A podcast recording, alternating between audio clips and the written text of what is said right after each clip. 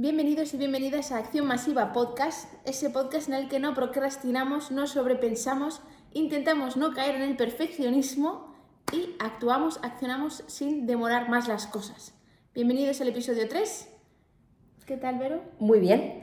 Hoy vamos a estar hablando sobre nuestra opinión, pero no sobre nuestra opinión, sino sobre nuestra opinión y nuestra experiencia acerca de comprar una casa. ¿Por qué? Pues porque es algo que creemos que puede ayudar a la gente. ¿Por qué? Porque mm, nosotras nunca habíamos oído esto, nadie nos había contado la película, por así decirlo, desde este punto de vista entonces, bueno, nosotras queremos contar nuestra experiencia, ¿no? En base a lo que, a lo que hemos vivido, con el objetivo, ¿con cuál? Pues simplemente, oye, alguien se está pensando comprar una casa, pues a lo mejor oír este podcast le puede ayudar, o aunque no le eh, ayude, pero le puede por lo menos hacer pensar. El tema siempre está en eso, en por lo menos, oye, pensar, reflexionar. reflexionar otro punto de exacto, vista. otro punto de vista de personas que ya han pasado por eso, porque claro, si te da una opinión alguien de algo que no ha pasado por ello, pues para, mí no tiene ningún valor, ¿no? Claro, Entonces, hoy vamos a estar dándole caña a esto simplemente porque nos ha venido a la cabeza y hemos dicho, jolín, pues con esto igual sí que podemos ayudar. Así que empieza tú si quieres contando un poquito la historia. Bueno, quien no nos conozca, antes que nada, Elena y yo estamos casadas, somos pareja y por eso nos hemos comprado una casa, esta casa, la que estamos ahora mismo aquí. grabando. Y la casa ha traído bastante cola. Y ha sido bastante duro. Entonces, ¿cómo puede que si tú eres más o menos de nuestra generación, generación millennial, años 80, 90, y estás pensando en comprarte una casa, y a lo mejor solo tienes la opinión de tus padres, que son de otra generación, que eran otros tiempos, puede que pienses, va, pues sí, sí, me compramos una casa es lo mejor y tal, pero estaría bien que tuvieras también el punto de vista de personas de tu generación de los tiempos que corren ahora, cómo está la cosa para comprarse una casa, qué, qué, supone comprarse una casa, ¿vale? ¿Qué cosas hay detrás que de primeras no se ven? Entonces, como creemos que es algo que puede aportar un valor, Exacto. aportar nuestra opinión, nuestro punto de vista y nuestra experiencia de comprarnos una casa sobre plano, pues es de lo que vamos a hablar, porque ya te digo que ha traído bastante cola. Exacto. Y también, ha tenido mucha repercusión. Exacto. Y también porque es eso, es algo que por lo menos nosotras nunca, o sea, siempre habíamos escuchado como un poco la versión feliz, por así decirlo, pero nunca habíamos escuchado, ¿no? Como lo que hay detrás de todo eso que al final te hace replantearte, vale, que ahora lo hemos comprado y estamos contentas, pero de haber sabido todo esto, igual le hubiéramos dado una vuelta más, ¿no? Igual habríamos salido de ese patrón que yo siempre digo, piloto automático, automático casarme y comprarme una casa. Entonces, eso es sobre lo que vamos a hablar. Vamos a empezar contando un poco cómo fue, cómo fue la historia, ¿no? Si quieres, empieza tú contando cómo, fue, cómo fueron eh, cómo tuvieron lugar los distintos pasos.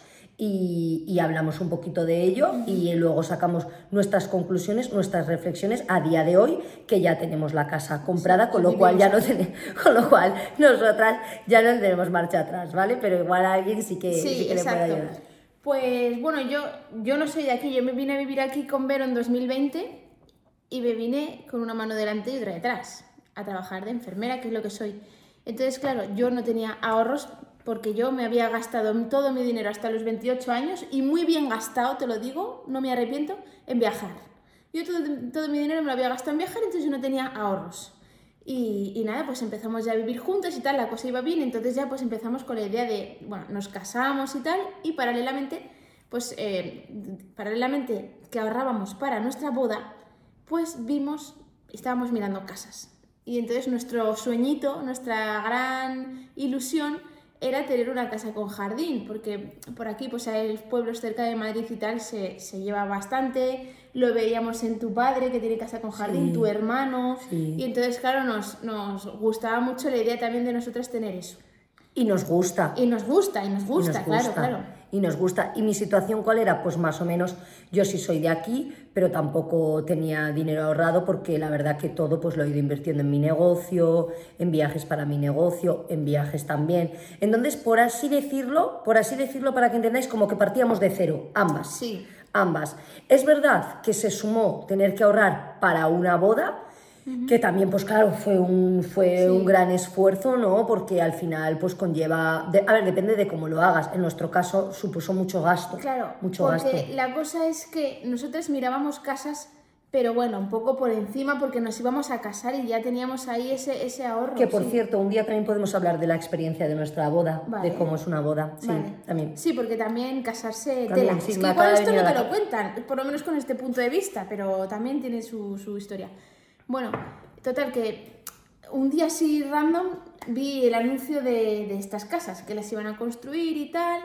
Pues nos cuadraba el pueblo, nos cuadraba. eh, era justo lo que queríamos, ¿no? Un jardín bien, majete, dos plantas, bueno, justo la casa que, que imaginábamos, la casa que queríamos, sobre plano. Entonces, pues llamamos, nos interesamos, fuimos a preguntar y tal, y quedaban dos Quedan dos. por vender. Y nada, pues eh, nos dijeron que, que podíamos ir haciendo lo que se llama, o sea, tú vas como pagando mes a mes en lo que van construyendo la casa, ¿vale? Y entonces cuando llega el momento de eh, Dar que la te entrada, la entregan, sí. tienes que dar una entrada que es como lo que queda, ¿no? Lo restante. Entonces, ¿qué hicimos? Pusimos un dinero, una cantidad inicial como de también entrada, Sí. que no sé, que fueron No lo sé. como, no sé, Pero bueno, eso da igual. Sí. Pusimos una cantidad relativamente grande, Sí. luego fuimos pagando letras Fuimos durante pagando, 18 meses. uh, 18 meses 18 pagando meses. letras, o sea, Sin tener letras nada. gordas, mensualidades, pam, pam, pam, pam, pam, pam, y después de esos 18 meses tuvimos Letra que pagar final. la letra final. Vamos, que hoy en día tuvimos que poner un 20%, fue un 20%, más de un 20%. un 20% más el IVA, que también lo tienes que pagar, más los gastos De del y banco, eso. de la gestoría del banco, que es otra pasada. Sí. Y más que que sea otra pasada, eh, son gastos de los que nadie te avisa. No. Nadie te Nadie. avisa.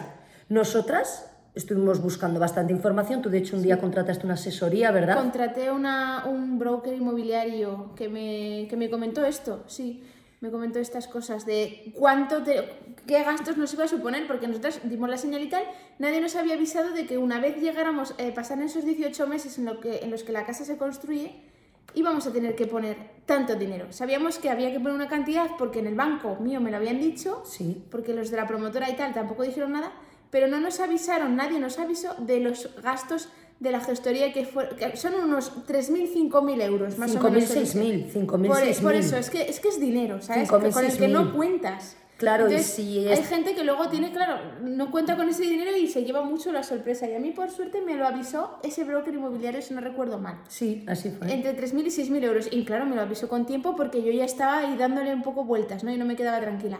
Entonces es mucho dinero, y sobre todo, más que que sea mucho dinero, es que nadie te avisa y de repente dice... No te lo esperas. 6.000 euros. Eh, Perdón, ¿sabes? Entonces, es que, eso, es que hoy en día no te lo dicen. El banco te informa de lo suyo, la promotora te informa de lo suyo.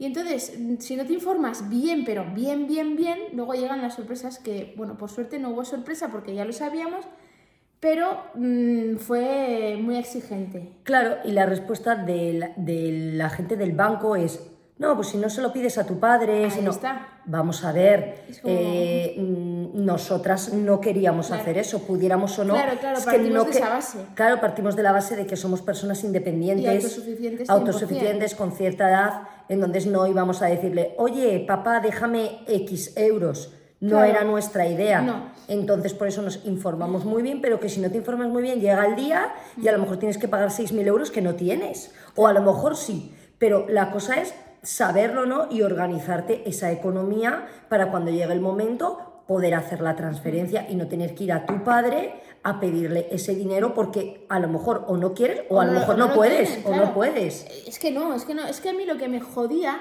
porque me jodía, es que en el banco y en algunos sitios daban por hecho que, no, pues se lo pides a tu- se lo pedís a vuestros padres, perdona.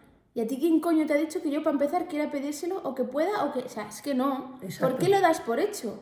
¿Por qué lo das por hecho? Entiendo que a lo mejor mucha gente Funciona Oye, pues así. funciona así porque quiere, porque puede, porque tal. Es que yo, aunque. Es que no, es que no quiero, porque yo quiero comprarme una casa, yo al 100% Exacto. ser yo autosuficiente, ni siquiera tenemos avales. No Nada. quisimos avales, quisimos la hipoteca sin aval. porque es nuestra casa que nosotros nos hemos comprado. Exacto. Entonces, eso también nos hace sentirnos al final Orgullosas. muy orgullosas Claro. y con la, una autoconfianza no alta, que es al final también de lo que trata mucho este podcast. Entonces, no queríamos avales, no queríamos que nadie nos tuviera que dejar dinero y por eso avisamos de esto, porque hoy en día comprarse una casa no es como antes, que a lo mejor te daban un 90% o te daban, no, sí, sí, te damos un 110% y te pones la piscina y te, y te compras un coche o te vas de viaje. Es que hoy en día, vamos, por lo menos el año pasado que es cuando firmamos, Exacto. no era así. Exacto. Entonces, por eso lo queríamos avisar. y avisar eso que, que aunque que obviamente no somos expertas en bancos, somos expertas en lo que nos ha pasado. Y lo que nos ha pasado es eso que te dicen, vale, si tienes que aportar el, el 20% del valor de la vivienda, pero a ese valor hay que sumarle ese IVA y a ese, y a ese IVA hay que sumarle esos gastos que luego te empieza a poner el banco, que lo que decimos que de repente te han subido a 6.000 o 6.000 y pico euros y le sumas eso más el IVA y te vas a otros tantos miles de euros. Porque el IVA fueron, eran un 17%. No, un 10% Un- creo que era. un 11. Un 10, creo que Un un 10. 10, bueno, creo que un un 10. 10. Pero bueno, el caso es que, que simplemente eh, de, de esto, o sea, hasta este momento no estamos hablando del proceso que decidimos comprar la casa, que empezamos a pagar esa casa que estaban construyendo el plano. De ahí nuestra experiencia, nuestra recomendación, mi recomendación por lo menos es sí, entérate bien. de cuánto dinero vas a tener que pagar al final si quieres sentirte autosuficiente de comprarte tu propia casa y no quieres acabar recurriendo a tus padres a pedirle el dinero porque es normal, porque es que te le van a decir de repente, oye, 6.000 euros más y a lo mejor los tienes o a lo mejor no los tienes. Entonces, esa es nuestra recomendación. Entérate bien de cuánto va a ser ese IVA, cuántos van a ser esos gastos extras, aparte de tu letra inicial, tu letra final y tus mensualidades entre medias. Entonces, esta sería, como no, la primera, primera fase, ¿no? De Sí. compra, que aquí ya te empiezan, aquí ya tienes cositas que ya te van, el tema económico que ya te van un poco, ya te van descuadrando. Que por cierto, tampoco hemos dicho otro detalle que fue que pues, pagamos una reserva, una reserva de una señal, ¿no? Sí. Y creo que empezamos ya a pagar una o dos mensualidades que fue que nos avisaron de que, porque esto también puede ocurrirte, ya por ley tenían que poner aerotermia Ah. sí o sí. Y la aerotermia, que era algo eh, Opcional al principio. se volvió algo obligatorio. Y eran 15.000 euros más. ¿Vale? Entonces eso también, claro, ya has pagado una señal, estás ya pagando mensualidades, estás ya con la ilusión de que te has comprado una casa y tal, y te vienen con eso. Lo hubiéramos puesto probablemente, muy probablemente de forma voluntaria, sí, pero se convirtió en obligatorio, ¿vale? Exacto. Eso un detalle. Y, y luego también que cuando te dan la casa, eh, no, obviamente no acaba ahí. El tema Claro, de los aquí gastos... empieza segunda fase. Uh, sí, sí, segunda, segunda fase. fase es- si Empieza tú con la segunda fase, venga. Sí, y no, y antes de la Ah. segunda fase, o bueno, me gustaría contar Sí. eh, cómo nos decidimos, porque fue un proceso... ¿Cómo nos decidimos a mal. comprar? Sí. Ah, vale, cuéntalo, cuéntalo. Sí, bueno, nada, tampoco es... Es que yo me acuerdo que cuando estábamos en plan, venga, ¿lo compramos o no lo compramos? ¿La compramos o no la compramos? Fueron dos noches o así que yo no dormí. Eh, No dormí nada, nada. Tenía una ansiedad encima. Yo creo que mi cuerpo me estaba avisando de lo que se me venía encima. ¿eh? Puede ser. Y, y me acuerdo que fatal, fatal, porque claro, sin ahorros y tal, yo me tenía que poner a trabajar, bueno, tú también tuviste que trabajar Sí, más en tu claro. clínica, y yo como enfermera por cuenta ajena, yo sabía, y oye, lo reconozco, fue un error, fui en contra de lo que me decía mi conciencia. Lo que pasa que, bueno, pues no tenía tampoco el desarrollo personal o lo que sea, y estaba un poco obcecada, porque yo sabía que para comprar esa casa me tenía que poner a trabajar en dos sitios, y yo ya estaba mal con la enfermería aquí. Entonces, bueno, eso fue un error que es que me daba hasta síntomas físicos. O era como mi conciencia diciéndome, por ahí no, por ahí no, no, no, no, no, no compres la casa porque vas a tener que, que dejarte la, la vida. Y al final acabé, pues eso, muy mal a nivel eh, pues de, de burnout, acabé muy quemada, muy, muy quemada con el trabajo que me acabó repercutiendo mucho en la salud mental. Que no, también te digo, no me arrepiento porque es un, cuanto más grande el error, más grande la lección. Y exacto. acción masiva. Si Exacto. no lo hubiéramos hecho, me estaría arrepintiendo de no haberme comprado la casa seguro 100%. Seguro. Entonces yo tenía que pasar por esa experiencia. Exacto. ¿Sabes? Mi cuerpo me estaba avisando de lo que se me venía. Se te viene, te viene en hostias. Y aquí, ¿Sabes? Aquí Sí. también me viene al caso, perdóname que Sí, te sí, interrumpa un momentín, que también esto nos sirve como, como enseñanza o para enseñar a la gente que dice, no, es que yo no tengo dinero para comprarme una casa. Nosotras tampoco. Tampoco lo teníamos. La casa, la comprar una casa, la hemos construido a base de trabajo, en vez de ella hacer un turno hacía dos, yo en vez de trabajar ocho horas trabajaba 16, lo que fuera, o sea, a Que base de... haber puesto nosotras los ladrillos. Ah, exacto, a base de trabajo, trabajo, Sí. trabajo, o sea... mm, Esfuerzo si- y sacrificio. Esfuerzo y sacrificio, si realmente quieres algo, o sea, esa también es otra reflexión, eh, sí. que, que porque muchas veces, a mí por lo menos me lo han dicho, Oh, no, es que yo no tengo dinero para comprarme una casa, Claro, ni no te yo, jode, ni yo tampoco lo yo. tenía, pero si, algo, si realmente construye. quieres algo, vas a luchar por ello y es lo que hicimos. Y entonces sí, exacto, o sea, yo creo que la vida o el universo o lo que sea me lo tenía preparado como... Lección. Vas a, vas a pasar por aquí, vas a pasar por esta experiencia, que te vas a llevar una de hostias y vas a aprender, y lo- lo- vamos, lo más grande, ha sido un grandísimo aprendizaje para mí. Y a día de hoy no me arrepiento en absoluto porque tengo la casa, que nos encanta. Nos encanta Nos- la es, casa, es ¿vale? nuestro templo de, de nuestro todo. templo de, sí, tranquilum. Exacto. Tenemos la casa, estamos muy felices aquí y, y todo lo que he aprendido. Y además, esto a mí me ha enseñado que yo no quiero continuar por el camino de la enfermería tradicional tal y como se conoce, porque lo decía en alguno de mis vídeos que a mí yo estaba mal en el trabajo, no me satisfacía, no me gustaba. Pero bueno, me escocía un poco, porque yo eh, trabajaba cuatro días y libraba tres, ¿no? Entonces me escocía un poquito la herida. Pero cuando te pones a trabajar durante dos años, todos los días, doble turno en hasta tres Tres- trabajos, incluso tres turnos has hecho a veces, he ¿eh? llegado a empalmar más de Cuatro 24 turnos, horas. Sí, más más, de de 24. 24 horas he Sí, llegado sí. a empalmar. Cuando haces eso, te da igual la casa, te da igual todo. Te duele tanto la herida que aprendes la lección de que no, lo primero que no hay nada material que, que- que valga la pena tanto como para que tú sufras. Y lo segundo, me di cuenta de que no era el camino que yo quería continuar, la enfermería tradicional, porque eh, realmente la herida escuece cuando tienes que estar tanto tiempo ahí y dedicarle tantas horas. Entonces, el aprendizaje sin duda merece la pena. Exacto. Pero, pues eso, yo ya mi cuerpo como que me avisaba antes de tomar la decisión. Mm. Pero acción masiva, o sea, ahí nos metimos. Yo prefiero siempre arrepentirme, y tú también, yo creo, Exacto, por de lo supuesto. que hacemos que de, lo, que, no has hacemos. hecho, porque si no, Sí, sí. siempre hubiéramos tenido la cosa Claro. de, Buah, si nos hubiéramos comprado esta casa, Claro, si nos claro, hubiera. ya, ya ¿cómo estaríamos en la casa. Claro, Hubiéramos entonces. pasado por delante y hubiéramos visto, joder, imagínate tal. Nunca, nunca hay que arrepentirse de algo que no has hecho, porque De lo algo que es hecho. De algo que no has hecho, arrepentirte de algo que no has hecho. Ah, vale, sí, exacto, arrepentirte de algo que no has hecho. Claro, eh, prefiero arrepentirme. Es que nunca te vas a arrepentir de algo que has hecho, porque como siempre decimos nosotras, nunca es un error, siempre Es una lección. lección es Entonces, es imposible arrepentirte de algo que has hecho que no esté causando ningún mal a nadie. Obviamente, esto no causa ningún mal a nadie, Claro. comprarte una casa o no. Entonces, nunca te vas a arrepentir, siempre va a ser un aprendizaje. Entonces, nosotras es lo que estamos haciendo hoy, plasmar aquí nuestro aprendizaje sobre comprar una vivienda desde cero, porque Claro, nuestro, claro. nuestro punto de partida era cero. Luego hay a lo mejor otra gente que tiene otra situación, otra situación económica, personal, Claro, pero nuestra situación era situación inicial cero, Dos cero, personas cero en el banco. trabajadoras de bueno, clase media, normales, sin ahorros, sin avales y sin herencias y sin nada. Sin nada, cero. A pelo. Cero. Y eh, eso que incluso el haber yo acabado mal a nivel de salud mental, que acabé muy, muy, muy, muy quemada, es una grandísima lección porque si no hubiera sido por eso, yo ahora no, no me hubiera desarrollado tanto personalmente, Claro. no me hubiera metido tanto en el desarrollo personal, no me hubiera metido tanto en mantener unos buenos hábitos para poder aguantar ese ritmo y el que llevamos ahora, no hubiera ido a la psicóloga, entonces sería, no hubiera evolucionado al final No estaríamos grabando este podcast no para ayudar a la estaríamos gente. Este podcast y no, no estaríamos implementando acción masiva en nuestra vida. Exacto. Entonces, o sea, nunca hay que arrepentirse. Nunca. Siempre que, ante la duda, Hacer, sí. hacer, ante la duda hacer, se hace, ante la duda se hace, punto. Y así es una forma muy buena de no procrastinar. Es muy buena, Ante la duda, buena. inténtalo. Exacto.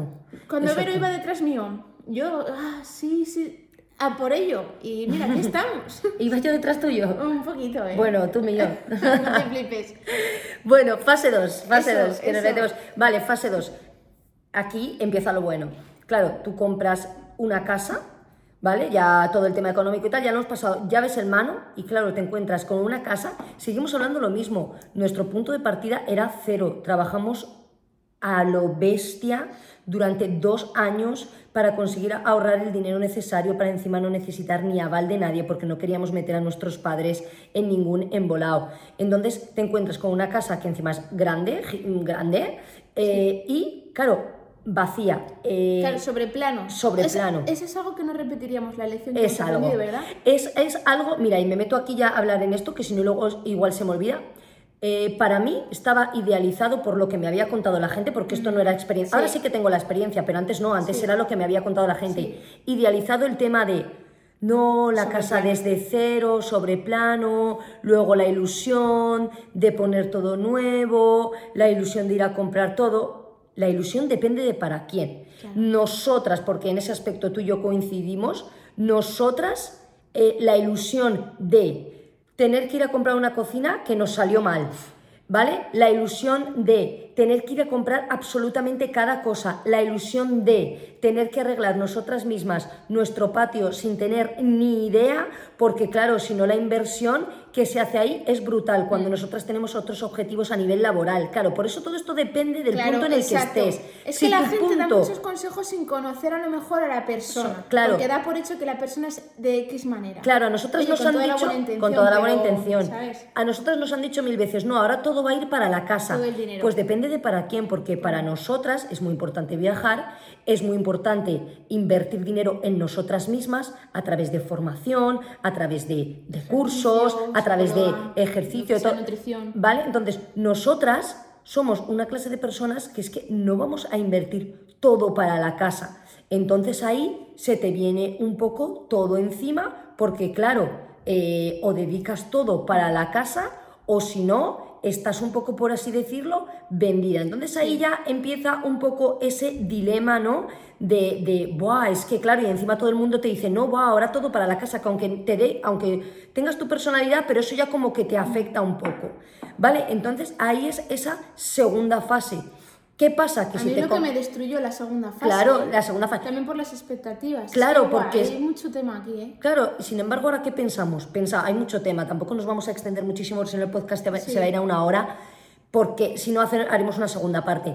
Pero claro, eh, ahora pensamos, que muchas veces lo hemos pensado, imagínate comprar una casa de segunda mano que tiene todo hecho, porque es que todavía no he hablado de lo siguiente. Si quieres, habla tú de, claro, te dan la casa, pero eh, te dicen que revises todo para ver qué imperfecciones hay. Buah, buah. Bueno, antes, eh, y lo de la cocina también. El tema de las imperfecciones, claro, cuando te compras una casa sobre plano, te la acaban de construir, entonces hay cosas que al a, lo mejor pues se quedan ahí en el aire y tal, ¿no? Yo qué sé, cosas de obras, que es que yo no entiendo. Sí, pero que los marcos están Pero sí, mal. los marcos de las puertas. las eh, escaleras están los mal. pomos, eh, el, el mármol de las escaleras, bueno, mármol, eh, lo de las Sí, escaleras, mármoles, el suelo, Sí. que funcionen todos los enchufes. Más luego si tienes eh, afuera el La jardín, valla. que funcionen todas las llaves de agua, que la valla esté bien sujeta, que funcionen todos los puntos de luz, o sea, tienes que estar comprobando eso. Que oye, yo sé que hay gente que Dedica se- todo su dedica vida. su vida entera o su vida. "Ah, No, es que me he fijado en que aquí el césped, eh, eh, el terreno está un poco no sé qué. O sea, claro, nosotros no somos así, pero nos venía la gente con eso, ¿no? Oye, ¿habéis mirado? eh, es que no sé, no poner, ponerte un ejemplo. Sí, ¿Habéis eh. mirado el marco de esa puerta, de la puerta de no sé dónde, que está un poco salido? No. No, no lo hemos mirado. De hecho, nos pasó, y quería contar lo de la cocina. Ah, sí. ¿Qué ocurrió con la cocina? Claro, nosotras, pues no somos las típicas personas que se obsesionan y miran cada detalle y que si la encimera es de ascale o no sé qué. O sea, que no, que no sabíamos lo que era un zócalo, que no teníamos ni idea y porque pasamos de eso. Con los coches nos pasa igual. Exacto. Nosotras, yo ahora mismo no tengo coche porque hasta lo vendí, con lo de la casa lo vendí. Pero, Vero, tiene un renting, porque pasamos, no entendemos de mecánica, no nos interesa, no queremos poner el foco. Nuestro tiempo, o sea, realmente no me importa tanto lo material, sea una, una casa o sea un coche, como para dedicarle tanto tiempo. Claro, claro. Yo dedico tiempo a, a- a mi profesión y a desarrollarme yo personalmente Claro. y a poder ayudar a los demás. A mí, eh, pues eso, que la mesa de la cocina sea de no sé qué o de no sé cuál, es que me da igual. Pero eso nos jugó, cuéntalo, Nos jugó una mala ma- pasada. Muy mala pasada, Claro. porque ¿qué ocurría? Cuando todavía estábamos trabajando muchísimo, que es que trabajábamos todo el día, claro, fuimos a ir gestionando el tema de la cocina para que se fuera haciendo el proyecto y tal, para cuando nos dieran la casa y poder mudarnos cuanto antes y no pagar otro mes de alquiler. Es que es todo, ¿no? Entonces caímos en el error de confiar en la empresa de cocinas que nos la hizo, pensando que ellos, como son profesionales, van a hacer bien sus cosas y nosotros vamos a decir, mira, queremos esto, esto y esto, y lo van a hacer bien y con buena intención. Pues no tuvieron buena intención. Pero creo que es totalmente normal porque yo me pongo en mi posición, Sí. si viene un paciente a mi clínica y no confía en mí, en que yo eh, le vaya a hacer lo que realmente Mm. Claro. le tengo que hacer, o sea, que realmente tiene sentido confiar en, los claro. O sea, sentido Nosotros tiene. confiamos en, en esos profesionales y les dijimos, mira, queremos esto y, y. Y no queríamos sobreimplicarnos como a lo mejor hace mucha otra gente, porque no es nuestro estilo. Yo no quiero perder tiempo de mi vida en ver qué tipo de material es, o sea, en, en estudiarme los materiales de las encimeras. O, ¿sabes? Es que no, no nos gusta eso. Entonces nosotras delegamos y confiamos en el buen criterio de aquella empresa que resultó que fue una estafa. Vamos, nos estafaron. Y por eso tengo yo un frigorífico aparte ahí y tal. O sea, la, la historia es. Es larga, Es larga. Eh, no nos y a vamos mí me baja mucho la energía hablar Sí. también de esta mierda. No nos pero vamos a meter con ello, pero... que si lo hubiéramos, si lo hiciéramos ahora, lo primero compraríamos una casa ya con cocina. Exacto. Se- 100%. 100%. Y que esté ya hecha y que funciona todo, que esté comprobado que todo funciona. No tener que estar ahí comprobando enchufes y, y llamando a la señora de, de la obra cada dos por de tres. los desperfectos De y los ahora el marco está mal El marco de la y ahora el terreno se hunde y la valla no sé qué y, y- y así continuamente la máquina de la aerotermia no sé cuál Buah, buah, sí. lo otro tal además que la gente no asume su responsabilidad se de unos la que mandan unos a a otros, otros. No, porque la aerotermia es el técnico, el técnico. No, es cuestión de la empresa de Daikin. Daikin, no, es, es la promotora. O sea, es, es horrible, es infumable. No sé en otros países y tal, pero es que por lo menos aquí en España es, es, es horrible. No hay quien cojones asuma la responsabilidad y resuelva un problema. Exacto. Cuesta mucho. Exacto. Entonces, hoy, hoy en día compraríamos una casa Hecha. con cocina. Si no tuviera cocina, me iba al Ikea o al Leroy Merlin y compraba una cocina bien barata, pero que yo, si, si me, me la lían, puedo ir al Leroy Merlin y sé que me van a atender bien y tal. O sea, porque es que, bueno, lo de la cocina de aquí, que fue una Sí, empresa sí eh, bueno de da igual nos la lió. sí nos la liaron entonces en resumen el tema es ese ahora mismo si estuviéramos en la misma situación en la que estuvimos hace pues, 3, 4 años cuando 2021. empezamos con el proceso, pues nos compraríamos una casa que ya estuviera hecha. Le daríamos un lavado de cara, la pintaríamos, si algún mueble en concreto quisiéramos cambiar, lo cambiaríamos, pero no volveríamos a hacer lo mismo, no lo volveríamos a hacer lo mismo, aunque ha habido que hacerlo porque ha sido un aprendizaje, porque si no, o sea, que al final no nos arrepentimos, pero en la misma situación lo que hubiéramos hecho es, si nos hubiéramos decidido a comprar, que igual valoraríamos si comprar o alquilar, Uy, sí. Claro, o sea, igual valoraríamos, Sí, ¿vale? Valoraríamos si comprar o alquilar, pero en el caso que dices, bueno, venga, quiero tener comprado algo, ¿vale? Pr- probablemente hubiéramos comprado una casa que hubiera estado ya hecha. Hecha, con todo puesto, todo resuelto, eh, cero de problemas. Luego también está el tema, tampoco nos vamos a meter en exceso, pero claro, tú compras una casa compras, porque si alquilas te puedes pirar cuando te la gana, tú compras una casa y los vecinos que te tocan son los vecinos que te tocan. Pueden ser buenos o pueden no ser tan buenos. A nosotras, pues bueno, a nosotras tampoco nos ata el comprarnos una casa si en un momento dado hay que venderla porque no estás a gusto, pero quiero decir que tú te compras una casa sin saber, sin saber quiénes Lo son que tienes lo que alrededor. tienes alrededor. En donde es claro, eso también al final, si vas a vivir ahí y tu idea es vivir ahí pues durante unos años o para siempre durante unos años, pues claro, también es importante porque que tu vida pueda estar condicionada por otras personas. que estén o sea, constantemente, a lo mejor, Claro. llamándote al timbre Claro. por que lo que tú consideras una gilipollez, pero otra persona no, como a un tema de una valla o un tema de un Lo que terreno sea. que a ti no te importa, o en tu lista de prioridades de la vida está en el número 128, pero esa Sí, que persona al final- lo, lo tiene en el número uno y entonces te puede estar reventando el timbre. Claro que al final, Es que, claro, claro, al final ya, por decirlo así, en, en nuestra propia vida tenemos suficientes, y lo digo entre comillas, ¿eh? problemas, pero vamos, no problemas, sino cosas, cosas que hacer, cosas que solucionar, prioridades diferentes, como para que las prioridades de Los tus demás, vecinos claro. intenten que sean las tuyas. eh, ahí está. Entonces también eso, claro, porque si tú te alquilas la casa o te haces un alquiler con opción a compra y dices, vale, me lo alquilo, veo cómo estoy, veo cómo me siento de a gusto, cómo no me siento de a gusto y luego ya decido si me la compro o no, pues igual es más inteligente que pum, me la compro y oye, lo que me toque, si me toca bien, bien, eh, buena suerte y si me toca mal, pues, pues mal. Nosotras no nos atamos porque no somos personas que nos atemos, pero claro, si, te, si, si, si es esa de, de, quiero vivir aquí para siempre, me he comprado esta casa para estar aquí y tal y ahora no me voy a ir, pues claro, eso también es un, es un aprendizaje también muy importante. Entonces, nada, llevamos media horita de podcast, vamos a ir concluyendo, concluye. Conclusión, yo a día de hoy, con lo que sé, después de la experiencia, a ver, no me arrepiento porque ya te digo, el aprendizaje ha sido tochísimo y muy bueno, pero yo ahora mismo no me compraría una casa, ni loca, ni loca, ni nueva, ni no nueva, ni nada, no me compraría una casa, yo viviría de alquiler, ahora mismo a día de hoy. ¿Tú? Sí, estoy, estoy pensándolo, sí, porque claro, a ver, por un lado está bien porque, bueno, una casa nunca deja de ser una inversión, ¿vale? Nunca deja de ser una inversión, pero, pero es una inversión... Sí, a ver, la rentabilidad que te va a dar por si la alquilas es mínima. Los comederos de cabeza son muy grandes, porque si lo alquilas es el inquilino el que te va a rayar. ya no es el vecino o, los de la empresa o, tener que mirar desperfectos. Va a haber una persona que te va a rayar. Como no te quiera pagar, ya, y aquí en España ya sabes, o sea...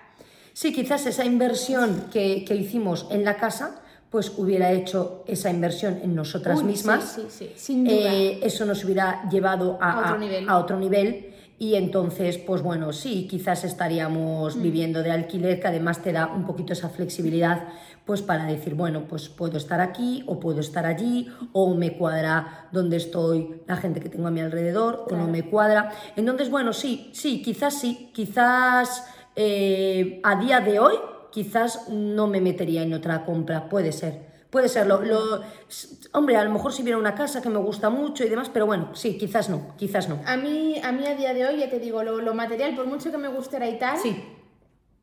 a no ser que me sobrara el dinero, pero vamos, lo material no iba a ganar a a, invertir en eh, dinero para invertir en nosotras mismas. Sí, exacto, exacto. Sí. ¿Qué pasa? Que en ese momento teníamos que haber dicho, no, no, vamos a invertir en nosotras y hacernos unas bestias, como estamos ahora. Pero no sabíamos, o sea, no teníamos el desarrollo personal suficiente como para percatarnos de eso, de que era mejor invertir en nosotras que no invertir en una casa. No lo sabíamos y hemos tenido que pasar por ello para saberlo y aprovecharlo, así que... Porque íbamos en piloto automático. Íbamos en piloto o sea, seguíamos un poco... De lo que tal. Dentro de lo que tal seguíamos un poco las reglas. Sí. Un poco las reglas, casarte y comprarte una casa, eso sigue las reglas. Entonces íbamos un poco en, eso, ¿no? Eh, más que basarnos en, experiencias de, nuestras, nos basamos un poco en qué es lo habitual, mm. que es casarse y comprarse una casa, y fuimos a por ello. Eh, un error, nunca. Un aprendizaje, siempre.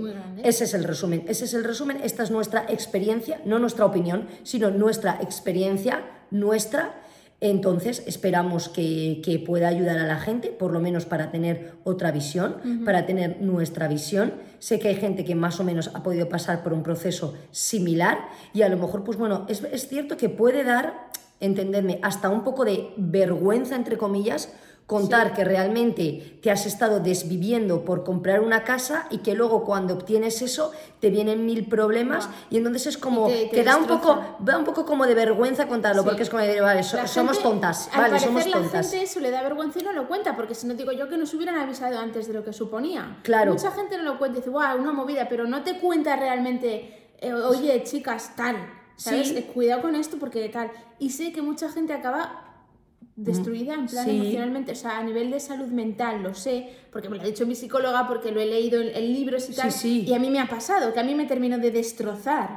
La mudanza, eh, todo el proceso, o sea, me destrozó. Es un proceso, es un proceso... Eh, fue demasiado complicado. ¿Merece la pena? Bueno, estamos muy a gusto, estamos muy a gusto. Siempre merece la pena por eso, porque siempre merece la pena actuar. Exacto. Siempre merece la pena. Siempre. Si escuchas este podcast y estás dudando en si comprarte una casa o no, pues haz lo que realmente sientas. Si te tienes que equivocar... No lo que te digan tus padres ni tu entorno ni nada, lo que sientas tú. Claro, equivócate, ya tienes por lo menos nuestra información de cómo ha sido nuestra experiencia, nuestro punto de vista, luego a lo mejor tienes otra información Y nada, esperamos que esto os pueda ayudar. Esperamos también que este episodio 3 de Acción Masiva, en el que hemos decidido hablar de algo pues súper común, ¿no? con el una decisión muy importante. es una final. decisión muy importante y con el único objetivo de, de, pues eso, de pues poder ayudar. Simplemente con nuestra, con nuestra opinión. A nosotras no nos da vergüenza contar nada. Es nuestra vida, es nuestra experiencia. No hay vergüenza de nada. Así que nada, muchas gracias, ¿no? A todos. Eso, muchas gracias por escucharnos y la semana que viene nos vemos con el siguiente episodio. 加超。